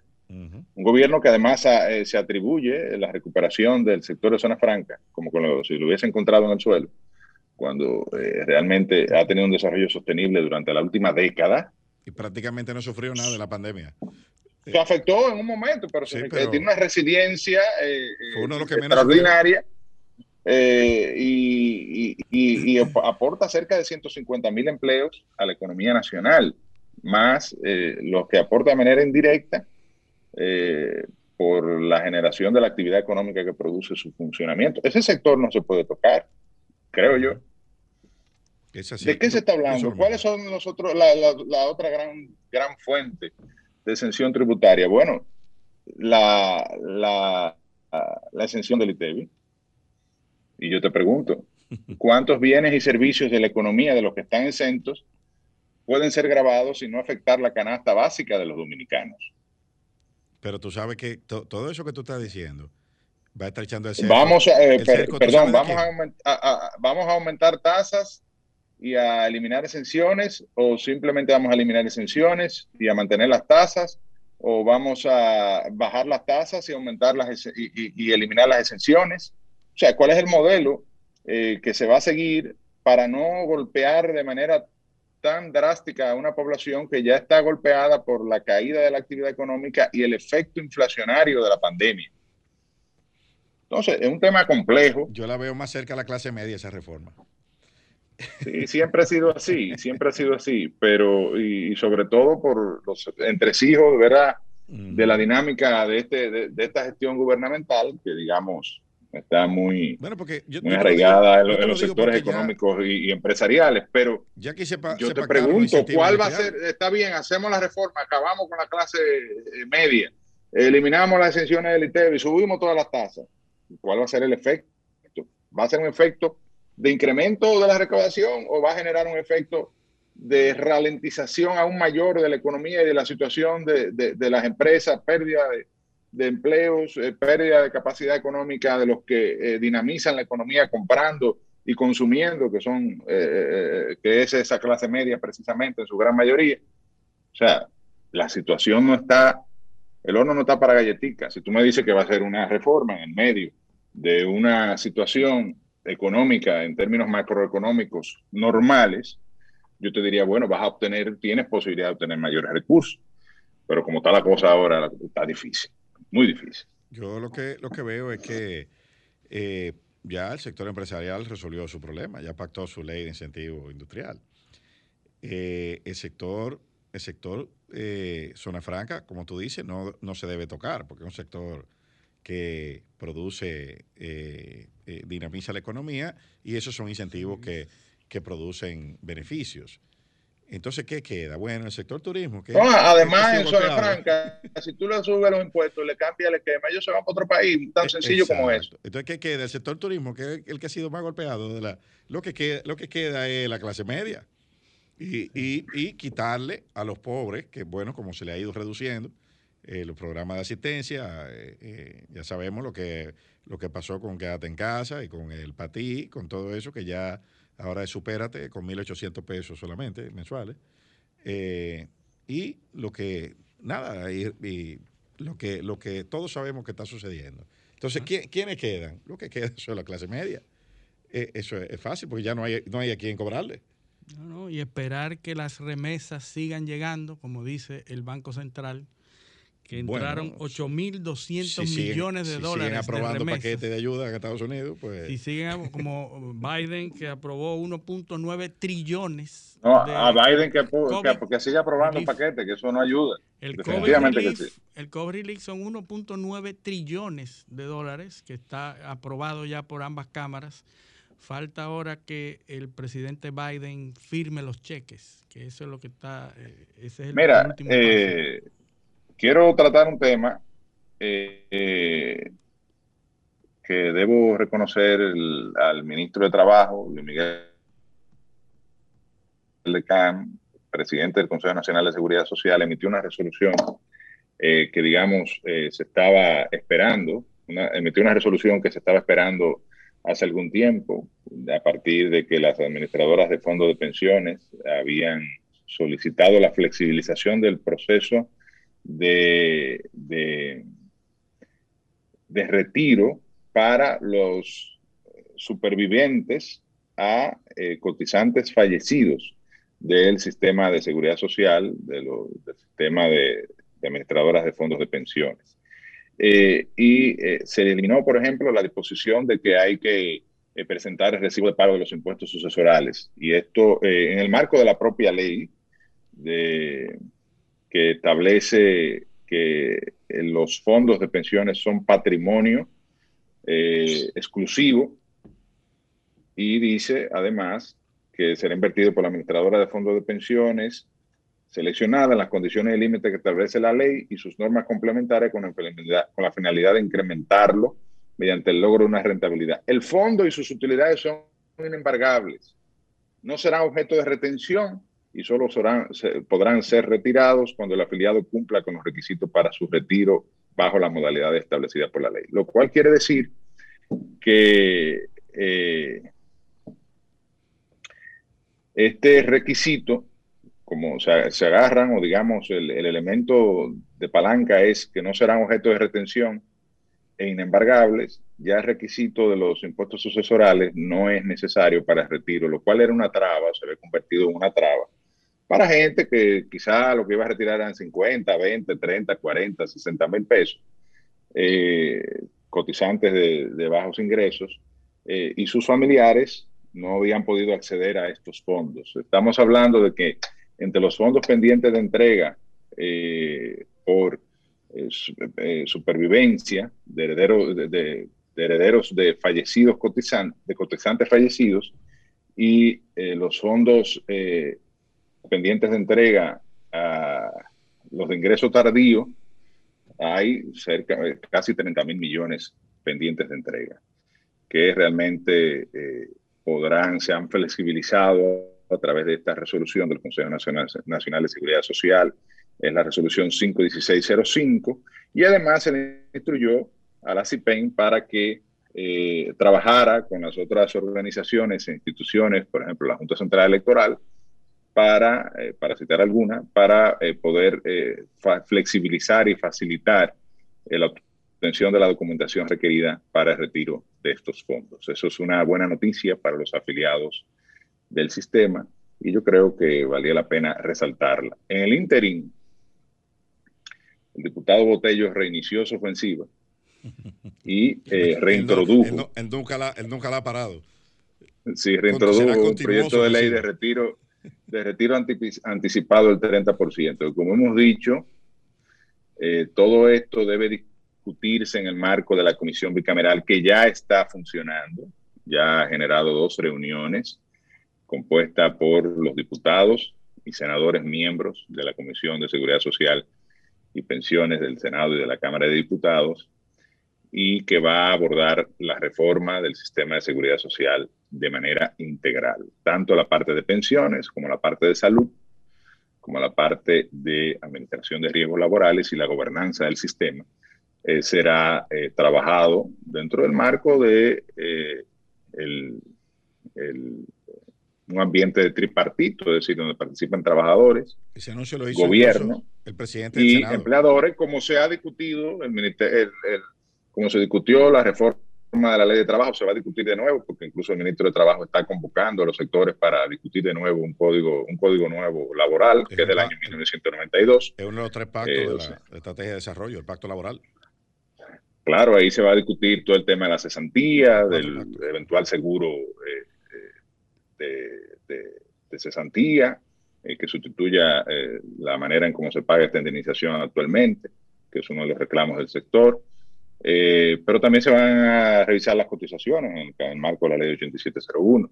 o sea, hay toda una, una, gran discusión de todo el marco de seguridad social y de trabajo que debe ser abordado de forma integral, como además ordena la ley 1320 en el caso de la ley 8701 de seguridad social, eh, y no a través de estas iniciativas que además en el caso de la del diputado Botello es totalmente inconstitucional porque eh, incluso hay precedentes en ese sentido en el caso chileno que es donde se, eh, de los lugares donde se han aprobado retiros anticipados declaró el retiro de estos fondos inconstitucional en virtud de que viola el derecho de seguridad social y a pensión digna establecido en la Constitución chilena y en el caso dominicano también está previsto en el capítulo, en el título de derechos fundamentales.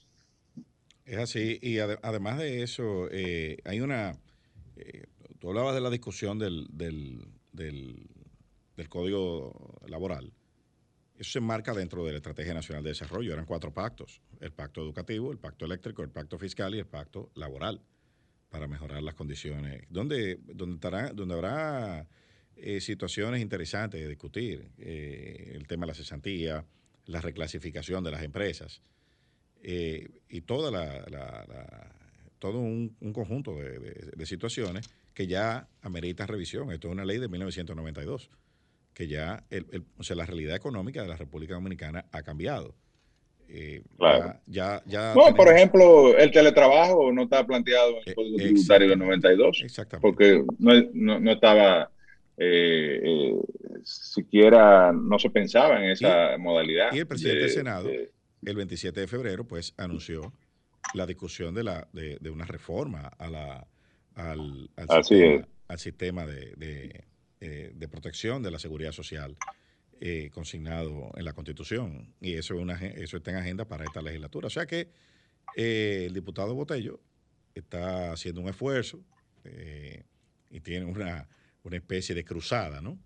Pero Sí, eh, eh, yo no sé si tuviste el artículo de Eduardo Jorge Prats, que se lo, se lo recomiendo a todos. ¿eh? Se llama Los bárbaros a las puertas. Sí, sí, claro, él escribió el vikingo.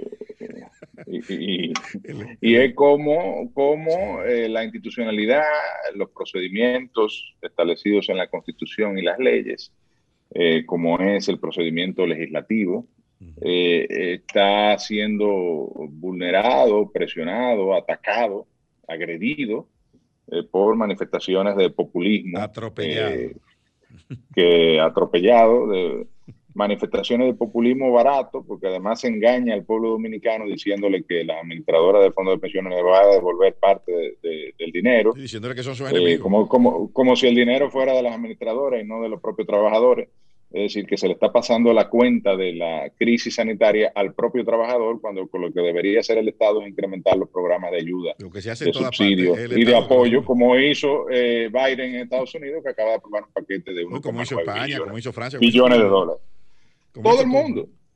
Eh, eh, a nadie, a poco, a poco se le ocurre, salvo gobiernos populistas o, o, presiones o congresos minados por la acción eh, populista de ciertos sectores denominados diques sociales, a nadie se le ocurre agredir la sostenibilidad del sistema de pensiones de sus propios ciudadanos. eso, eh, eso yo creo que, que, debe pensarse mejor. Nada, eh, yo quiero aprovechar ahora para despedirme, porque ah, tengo una, compromisos aquí con una actividad de los senadores y saludar a toda la, la, red de audiencia y en mi caso nos vemos a partir del próximo sábado, así que un saludo a mis compañeros de cabina. Bueno, bueno hasta entonces. Suerte. bien, bien. Bye, gracias. Bueno, entonces tú y yo nos quedamos aquí, pero eh, dentro del país vamos, vamos a aprovechar para ir a pasear a Samaná. Samaná. Por la autopista del nordeste, pero el, pero, el peaje. Pero, sí, pero yo creo que tenemos que ir a una pausa. Bueno, vámonos, vámonos a la pausa y entonces arrancamos para llegar a Samaná por la autopista para que decirle unas cuantas cosas a la gente del peaje sombra. Pero regresamos cuando volvamos a la pausa. Paneo, paneo, paneo. Sol 106.5, una estación del grupo RCC Miria.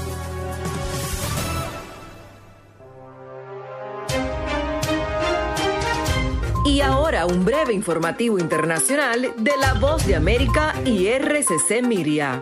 Desde que aterrizó con éxito en Marte, el rover Perseverance de la Agencia Espacial Estadounidense NASA ha estado emocionando a los terrícolas con imágenes y sonidos grabados desde la superficie marciana.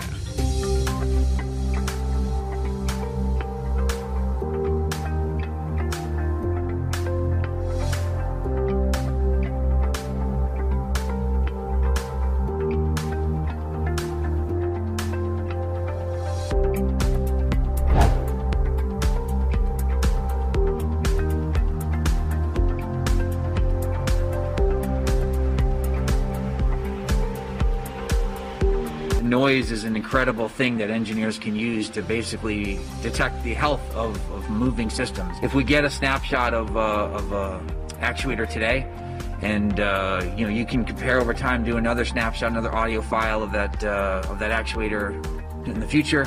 Compare the two and see if there's anything that can be learned in terms of the health of that uh, that device.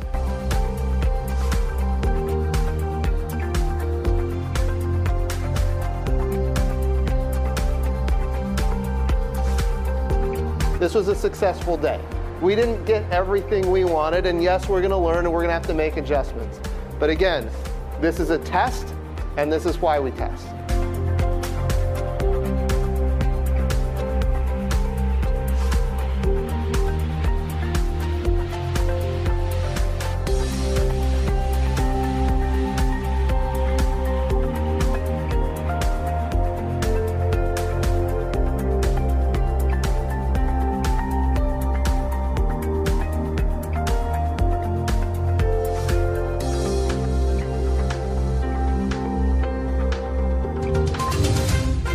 Escuchaste un breve informativo de la Voz de América y RCC Miria.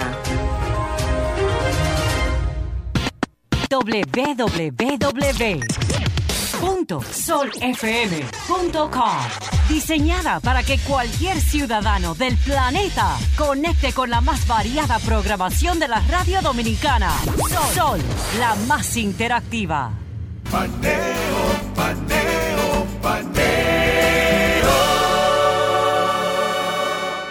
Seguimos ese espacio paneo semanal por esta Sol 106.5 FM. También estamos en YouTube, en el canal de Sol 106.5 FM, en nuestro canal Paneo Semanal y en nuestras redes sociales, Instagram, Facebook y Twitter. Eh, Luis, eh, le dije que íbamos a ir a Samaná.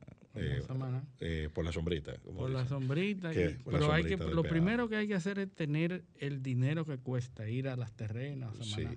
Bueno, yo, yo te voy a decir una cosa. Eh, y pienso, como muchísimos temas de los que se tocan en el país, que la mayoría de la gente aquí está hablando y no se ha leído qué es, qué es lo que dice, lo que dice ese contrato, esa concesión que se aprobó en el año 2006 en el Congreso, 2005, 2005 no, 2006, en el Congreso, el Senado de la República Dominicana específicamente. Eh, y yo quiero hacerle la salvedad a la gente de que en el año... 16 de julio del 2005. Ah, bueno, en el 2005. Cuando esto se aprobó, en ese, ese Senado estaba compuesto por 28 integrantes del entonces PRD, hoy PRM. Algunos de ellos que son hasta ministros hoy en día estaban, aprobaron esa concesión con los términos en los que está, donde se establece el famoso peaje sombra, que es el anexo E del contrato, donde está la tabla. Lo primero que hay que decir, ¿por qué que se le dice peaje sombra? ¿Por qué se le dice peaje sombra? ¿Cómo está denominado eso? Muy sencillo. Hay un cargo eh, y voy, estoy buscando la tabla, por eso que no, no, lo, no lo he dicho de memoria. Estoy buscando la tabla, que es, eh, ok, ya la encontré. La cantidad estimada de vehículos que se llama, pasar. Es el anexo E del contrato, que es, es la página 69 de 150 que tiene todo el expediente para que lo puedan buscar en la página del Senado. Yo lo voy a tuitear en breve eh, JE Almanzar G en, mi, en mi cuenta de Twitter. En la, en la página 69. 69. Ingreso mínimo garantizado por el Estado Dominicano, conforme a la nueva ingeniería financiera. ¿Qué fue lo que pasó con este contrato? Porque es un poquito de historia. Esta autopista comenzó como una obra más del gobierno. Costaba unos 150, 160 millones de dólares, el gobierno le iba a construir. Comenzaron los estudios, en el año 99. Vino el cambio de administración, se continuaron en la administración del presidente Mejía, pero se debía en la crisis de 2003. La crisis financiera.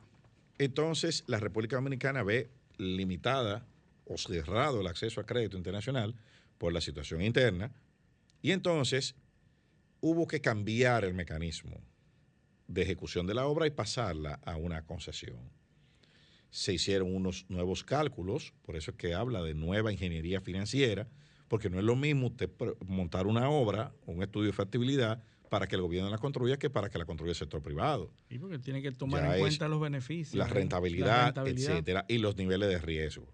Entonces ahí cambia y se establece un nuevo modelo de una nueva ingeniería financiera y el contrato va al Congreso.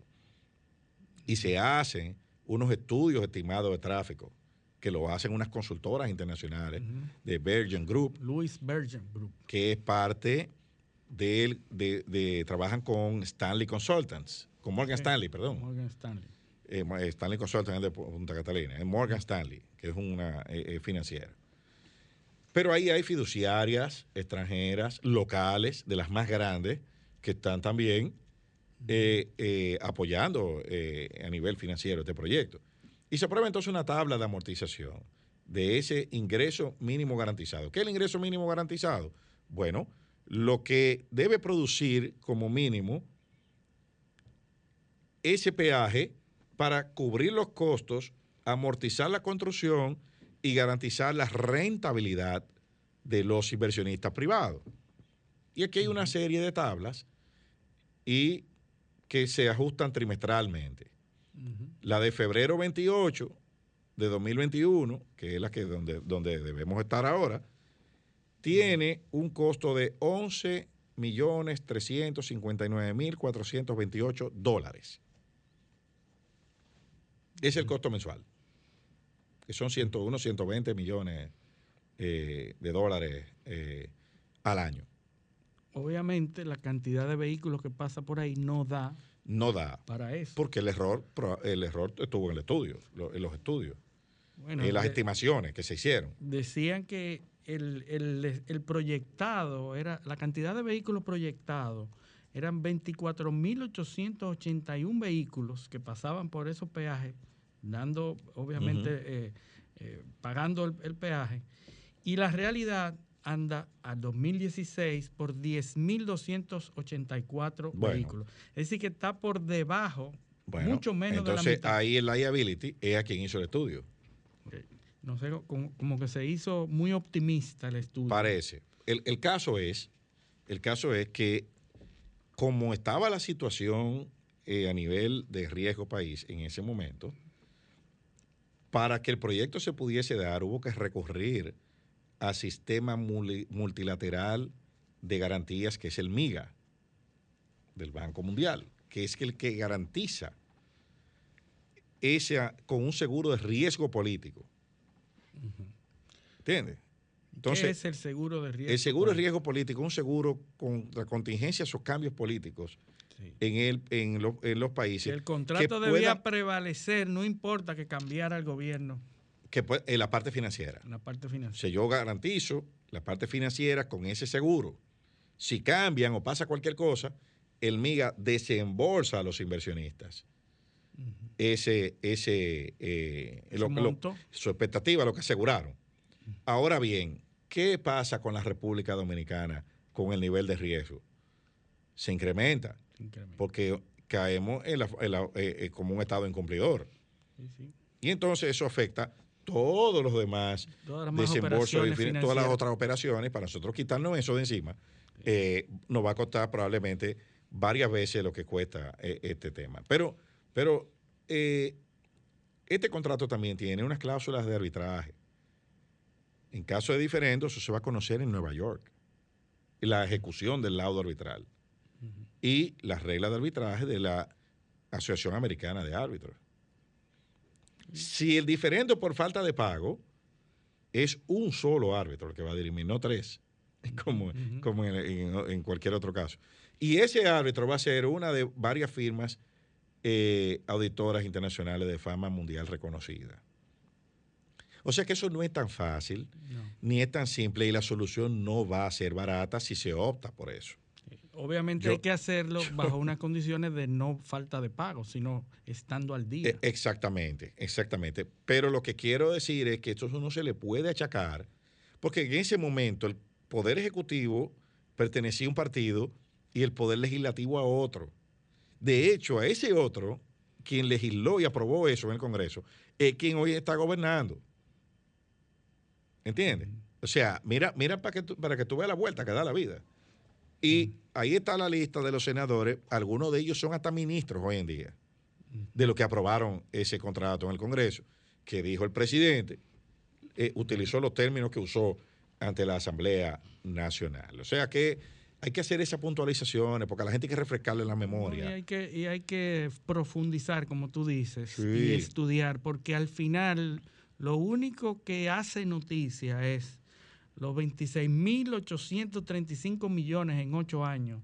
Y estamos comprometidos hasta el 2038. Sí, claro. esa es la noticia. Sí, eso, pero eso es una parte de la noticia. Eso es una parte. la otra parte interna es qué es lo que se todo, Todo en la vida es perfectible y mejorable. Esto se pudiera mejorar, pero tiene que ser con la anuencia del concesionario y de los inversionistas, porque es un contrato tripartito. O sea, eh, hay que llamar a los inversionistas. Incluso hay una cláusula muy, muy, muy curiosa ahí, que hay una clave para los modelos financieros, están guardados una con una clave que tiene nueve dígitos y cada uno tiene tres. Cada uno tiene, tiene que juntarse los tres. Cada uno tiene tres dígitos. Eso es para que tú veas.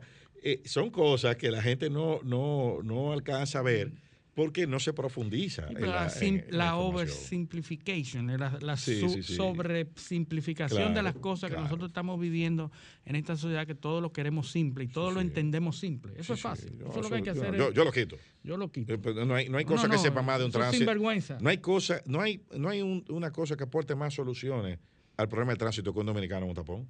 Sí, Eso es lo que hay que poner.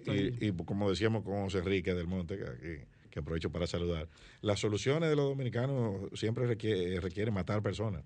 Sí. O, o, a, pela, ¿entiendes? A miles de personas. Eso es así. Eso es así. Eso es así. Pero bueno, eh, eh, eh, era bueno hacer esas precisiones porque como el tema está en boga, hay que abordarlo ya desde el punto de vista racional. Sí, sí, hay un artículo en donde Andy Dawager también opina que se puede profundizar y que hay que estudiarlo mucho para ver cómo salimos de eso, cómo se mejora. Que una iniciativa que se dio en, 2014, me parece, que el gobierno del presidente Medina eh, eh, intentó hacerlo, pero se topó con la realidad, no se pudo. Sí, no, pudo. va a salir caro. Exacto, no se pudo, no era factible. No era factible. Pero bueno, vamos a vamos a cerrar ese tema ahí y vámonos a un tema caliente de ayer, del tema de las vacunas, de lo, algo que sucedió en la ADPIC, en la Asociación de eh, eh, Países de Protección de Propiedad Industrial. Así es, hay un reclamo mundial hoy en día de que se liberalice las patentes de las vacunas, que se liberalicen. hay dos países que están eh, eh, defendiendo esto en primera línea, que es Sudáfrica y la India, que están eh, propugnando en la OMC, en la Organización Mundial del Comercio, que es donde se ven estos temas de propiedad intelectual. porque tú sabes que hay una, ah, está la, la OMS, que es de la salud, Que, la controla la ONU. Sí, correcto. Y, ahí está entonces también, está la OMC. La OMC. La OMS, pandemia, y sí, yo quiero vacuna para todo el mundo. Pero, es que hoy, la OMC. Imagínense ustedes que hay una denuncia de Gutiérrez en, la, en las Naciones Unidas que dice que es el secretario. secretario general. Antonio Guterres. Guterres. Guterres. Así es. Diez países han acaparado el 75% de las vacunas COVID-19. Se está dando lo mismo que con la mascarilla. Y el mismo problema. Y el mismo problema, pero oigan esto, eh, eh, él ha llevado esto al, al Consejo de Seguridad, que es el organismo máximo y, de, mayor eh, prestigio de las Naciones Unidas, no de prestigio, pero de mayor importancia, porque no tiene ningún prestigio, eh, ha llevado esto como una, un, problema de seguridad mundial. El punto es que ahora hay 100 países que no han puesto ni una vacuna. Correcto. De, o sea, de, de 189 países hay 100 países en los que no se ha colocado ni una dosis de vacuna. o sea, más de la mitad del mundo. Esto es terrible, Eliseo, porque tú sabes que las pandemias se, eh, se, evalúan por su nivel de reproductividad, el RO, el, índice RO, que es el nivel de reproducción de, de los virus. Y en la medida en que uno u otro país se vacune poca o de manera pobre, ese virus se enfrenta a diferentes situaciones y migra y evoluciona hacia otras formas. La única manera es atacarlo con toda la población o con un mayor número de población vacunada para inutilizar al virus, desactivar al virus, al índice de producción del virus y que este virus pueda inmediatamente ser eliminado. Pero cuando no hay una ofensiva regular de que toda la población se vacune oportunamente, este lo que está dando es la oportunidad de que ese virus se evolucione y se transforme en otras formas, poniendo en peligro las mismas vacunas, porque entonces ya las vacunas no, no, harán el efecto deseado. Yo la verdad es que, la verdad es que eh, eh, estoy preocupado. Vimos un tuit del presidente Abinader pidiendo al presidente Biden que que, agilizara el proceso, que autorizara la distribución de la vacuna AstraZeneca, eh, porque están, eh, como, en pocas palabras, en dominicano, están, están experimentando mucho. No experimenten tanto y suelten. Pero no es, pero no es, eso es, mucho más complejo. Bueno, es mucho más complejo y, vamos a ver, hay una, hay, nosotros vamos bien, 5.6% de la población. Sí. Estamos con unas vacunas considerando, Sobre todo considerando que más de 100 países no han puesto ni una vacuna. ¿eh? Así es, el 5% es mucho. Bueno, Hemos llegado al final, eh, Luis. Bueno, eh, y queremos agradecerle a nuestros, a nuestros eh, oyentes y televidentes la sintonía por este sábado y decirle que con el favor de Dios esperamos estar aquí y contar con su sintonía el próximo sábado. Hasta entonces. Paneo, paneo, paneo.